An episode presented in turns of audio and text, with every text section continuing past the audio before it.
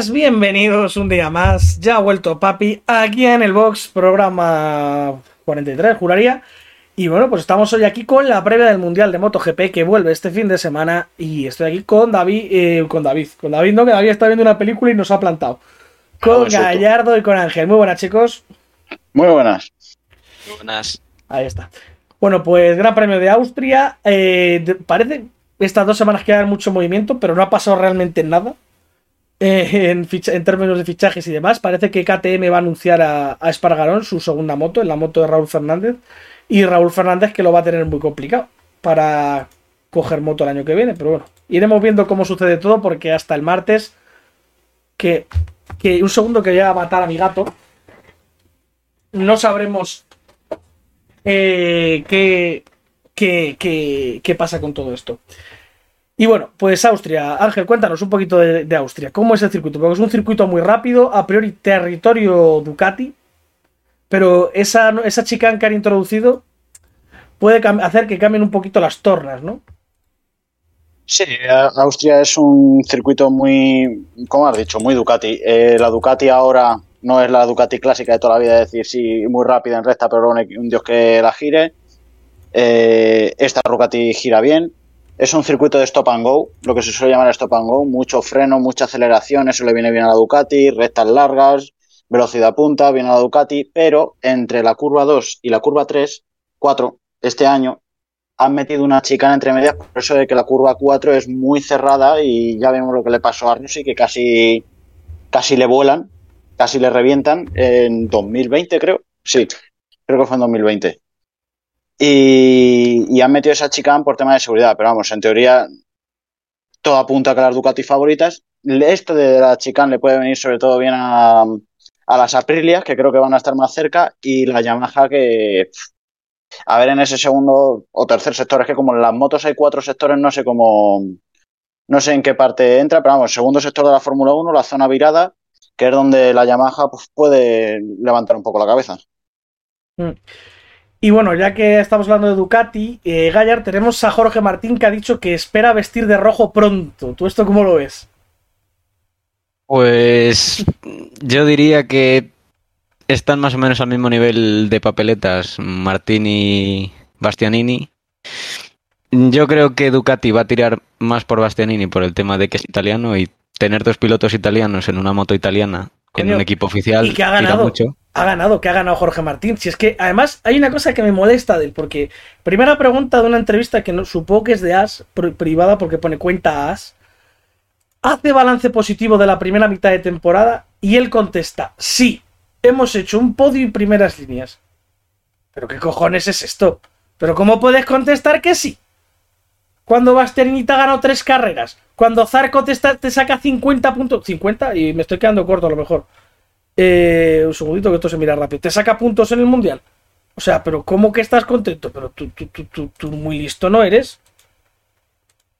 O sea, no sé, no sé cómo lo veis vosotros. A ver si soy yo que soy un cabrón o lo que sea. Pero es que ahora mismo Zarco tiene 114 puntos y Jorge Martín tiene 81, habiéndose quedado Zarco las dos últimas carreras. Es que va detrás de Oliveira. ¿Cómo puede decir que está contento con su mundial? Yo creo que la clave va a ser si este fin de semana hace muy buen fin de semana y si se alinean un poco los astros y gana esta carrera, teniendo una Ducati, no es descabellado decirlo, pero lo va a tener complicado porque Bastianini sí es bastante irregular, pero cada vez que ha subido al podio es porque ha ganado una carrera. Y a Ducati, lo que le gusta es tener un piloto ganador.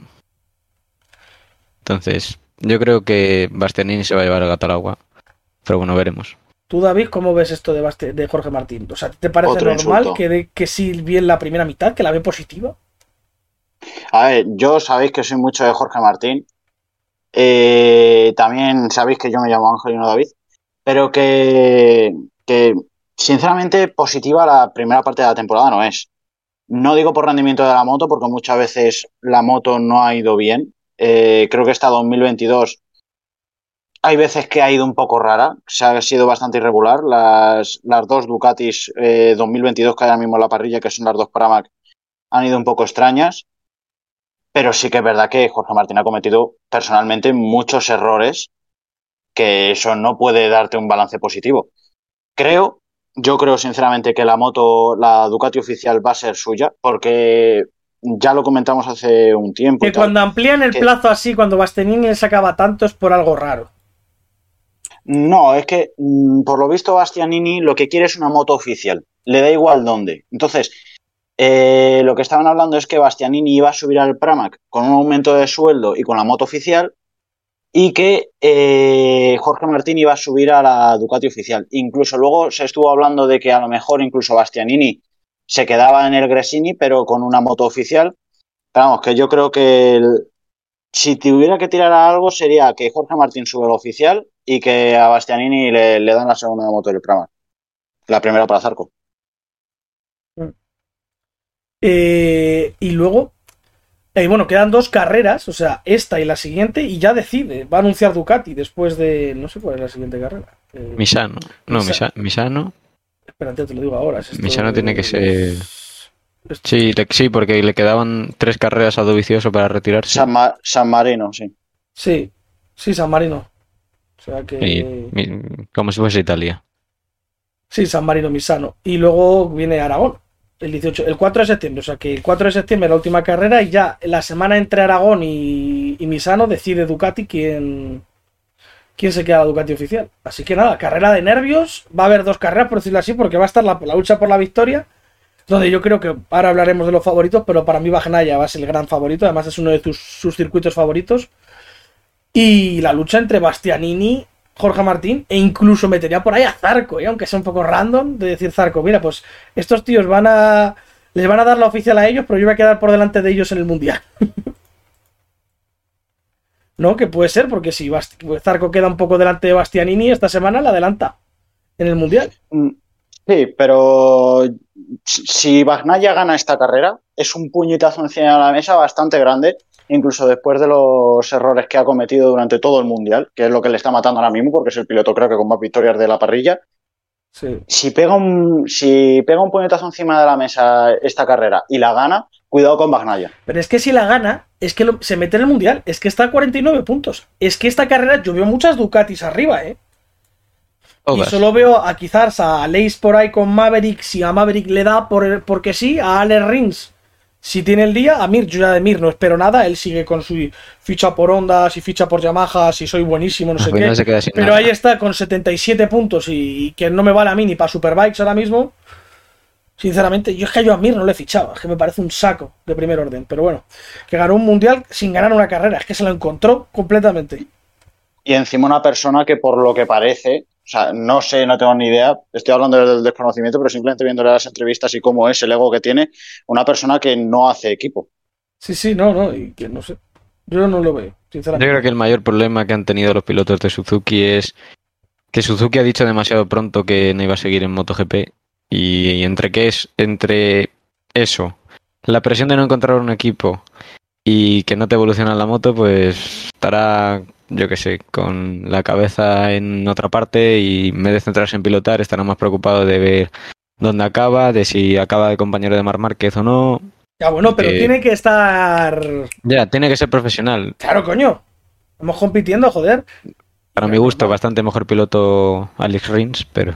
Sí, para mí también. Lo que pasa es que la Rins también se cae más que se cae muchísimo. Ya, ese es el gran handicap que tiene.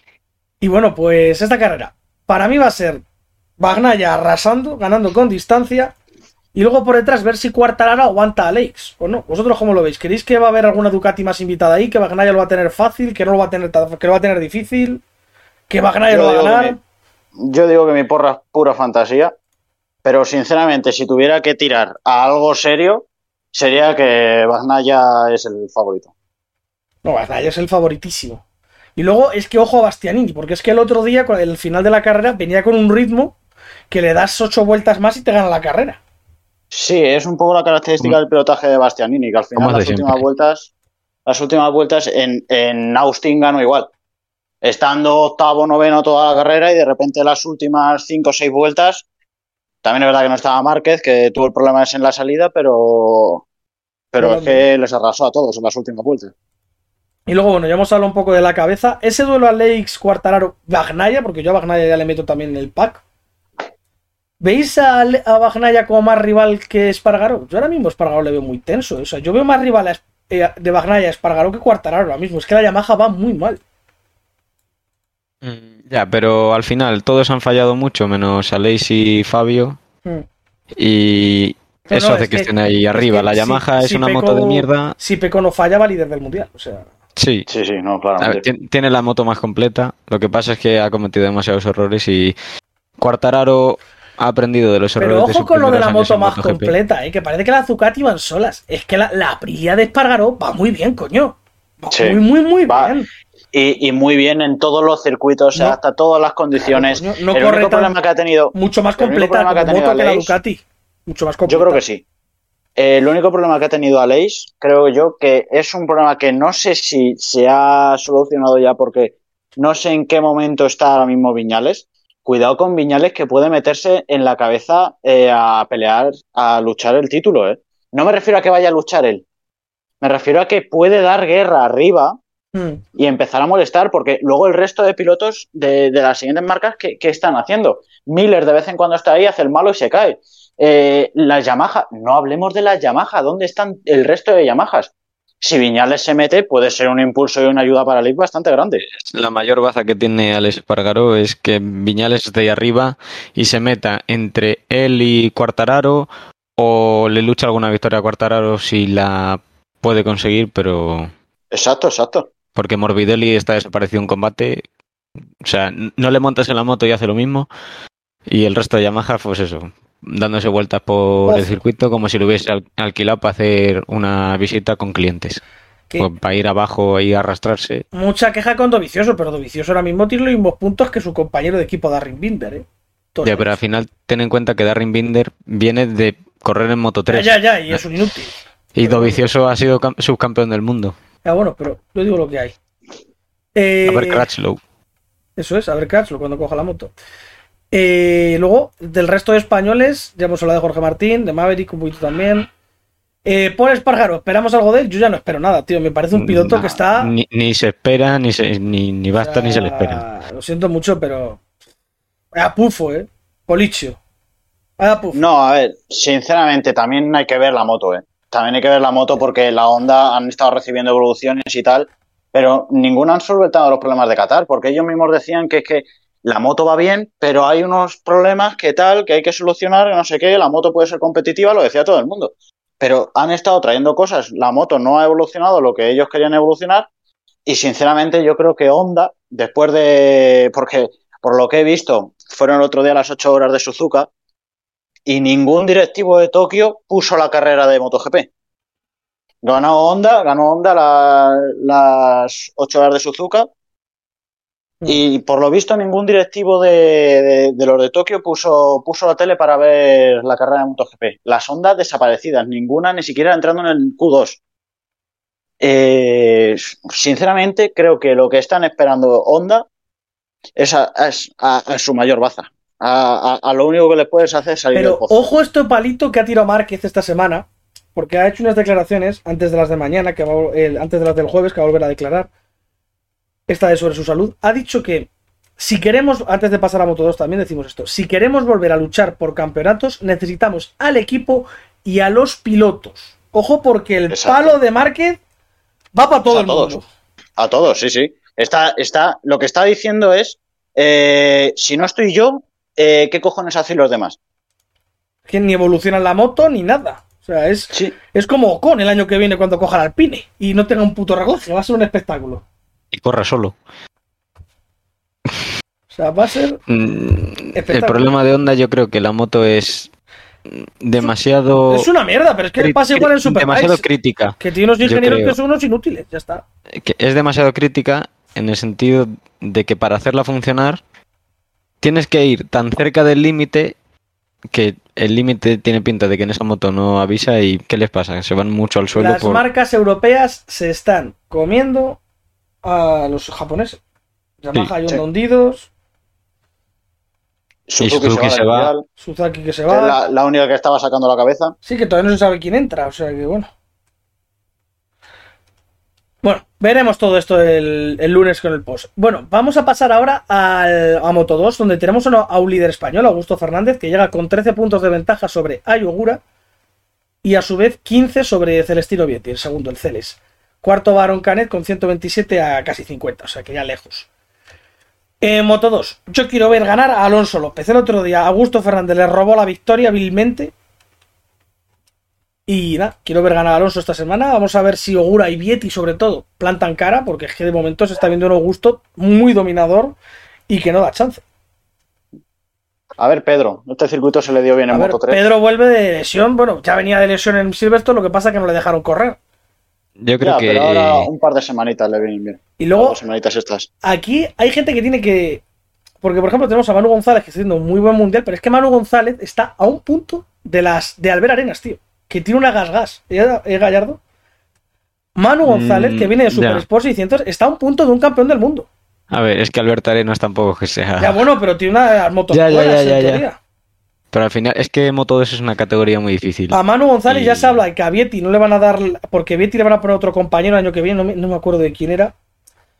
A ver qué moto puede coger Manu González, porque yo creo que con una moto mejor podría estar peleando arriba, ¿eh? te lo digo en serio.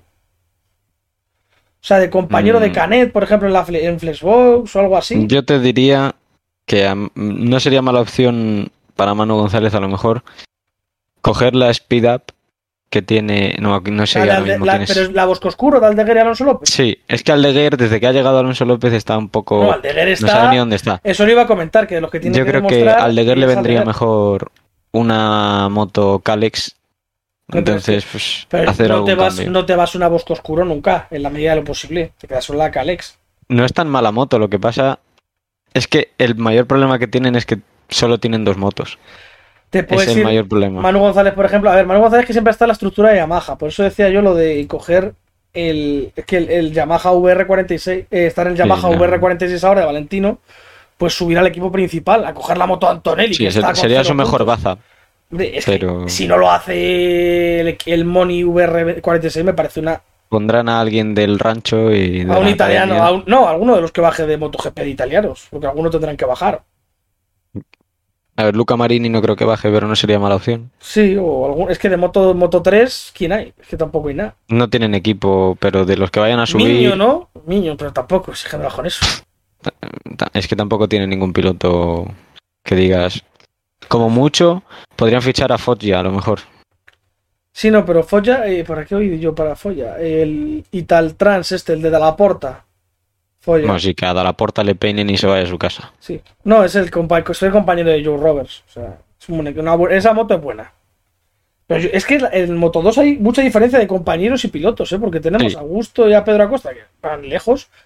A Augura y a Chanta, que también van súper lejos. A Vietti, A Canetti a- Navarro. Vietti y Antonelli, a Canetti Navarro, incluso a Arbolino, porque Arbolino, el compañero de Arbolino, ¿quién cojones es el compañero de Arbolino?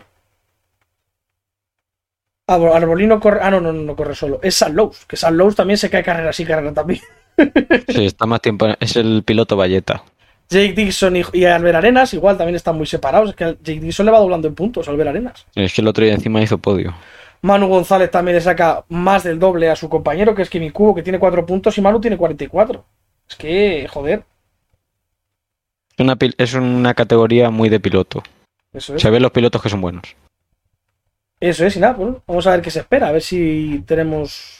Yo creo que este fin de semana, si consigue ganar Augusto, pese al handicap, al handicap que tiene de ser tan grande y esas rectas tan largas, si gana este fin de semana, en esa moto va a ir ya- bien, va a ir bien en todos los circuitos. Nah, está con mucha confianza, eso lo es todo en la moto.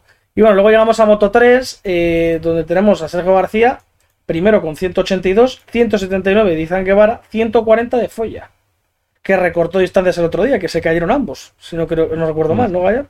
Sí, se, se cayó primero Sergio, luego se cayó Izan. Bueno, a y- Sergio le tiraron, que le tiró Sasaki, le- creo. Sí, y a que- Izan también. Y a la- Guevara también. ¿Le tiró también Sasaki? A Guevara le tocó, le tocó Artola, que Que hizo el afilador con Oncho. Tiene doble los lap Sasaki este fin de semana.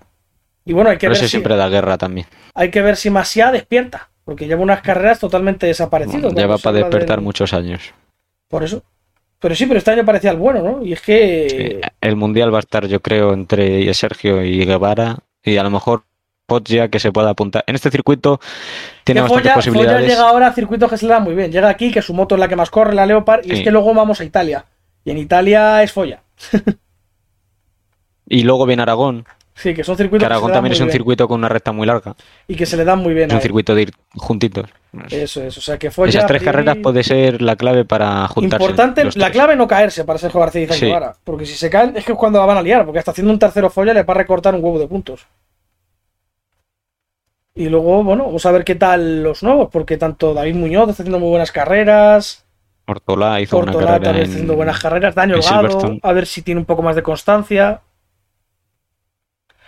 Y luego las preguntas de cada semana. ¿Puntuará Alberto Surra? Ángel. Ángel no está. ¿Puntuará Ana Mm. Carrasco? Eso No. descártalo.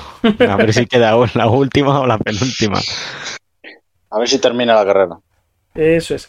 Y Si nada, terminarla la termina, pues suele ir despacio. Entonces cosa. caerse es más difícil. eh, el al, al haber tanto piloto en MotoGP y quedar tan pocos huecos, hace que los de Moto 2 no puedan subir a MotoGP y estos de Moto 3 tampoco tengan salida clara, porque parece que Izan Guevara va a coger una gas-gas, supongo que por Albert Arenas, Sergio García a ver qué pasa con él, Folla a ver qué pasa con él y Jaume Masiaque otro año en Moto 3, no entiendo, porque si no, Sí. Aspar tiene un marrón muy gordo porque supongo que Sergio también querrá subir a Moto 2 y no tiene más motos. ¿Qué haces? ¿Echas a Dixon y a Arenas? es que de MotoGP, y que tengo aquí el este, motos libres ahora mismo está la onda de compañera de Mar Márquez, que parece que va a ser para ya eh, Joan Mir en teoría.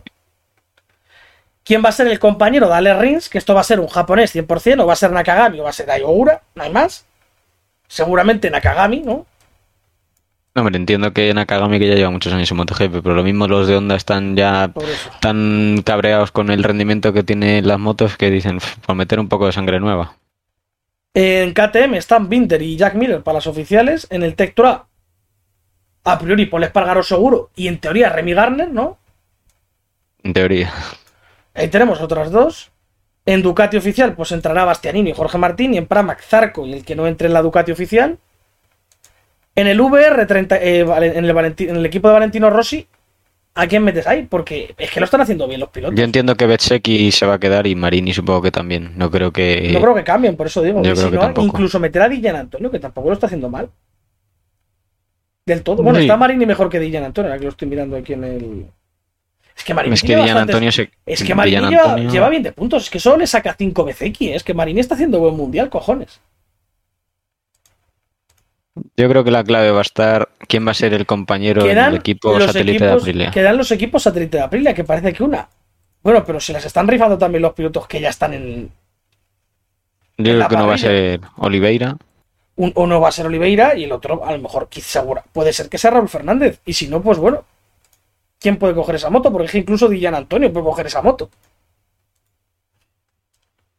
Porque Sí. el- ah, no, Dillan Antonio está confirmado con el Gresini, junto con Pues Alex entonces, Eh, se te queda Morbidelli. Bueno, en teoría Morbidelli tiene contrato, pero a ver qué pasa con él. Darren Binder, que no se sabe qué va a pasar. En teoría sí, ese equipo para la Yamaha, si no entra Raúl Fernández, tiene que entrar alguien. En la, Aprilia, en la segunda Aprilia.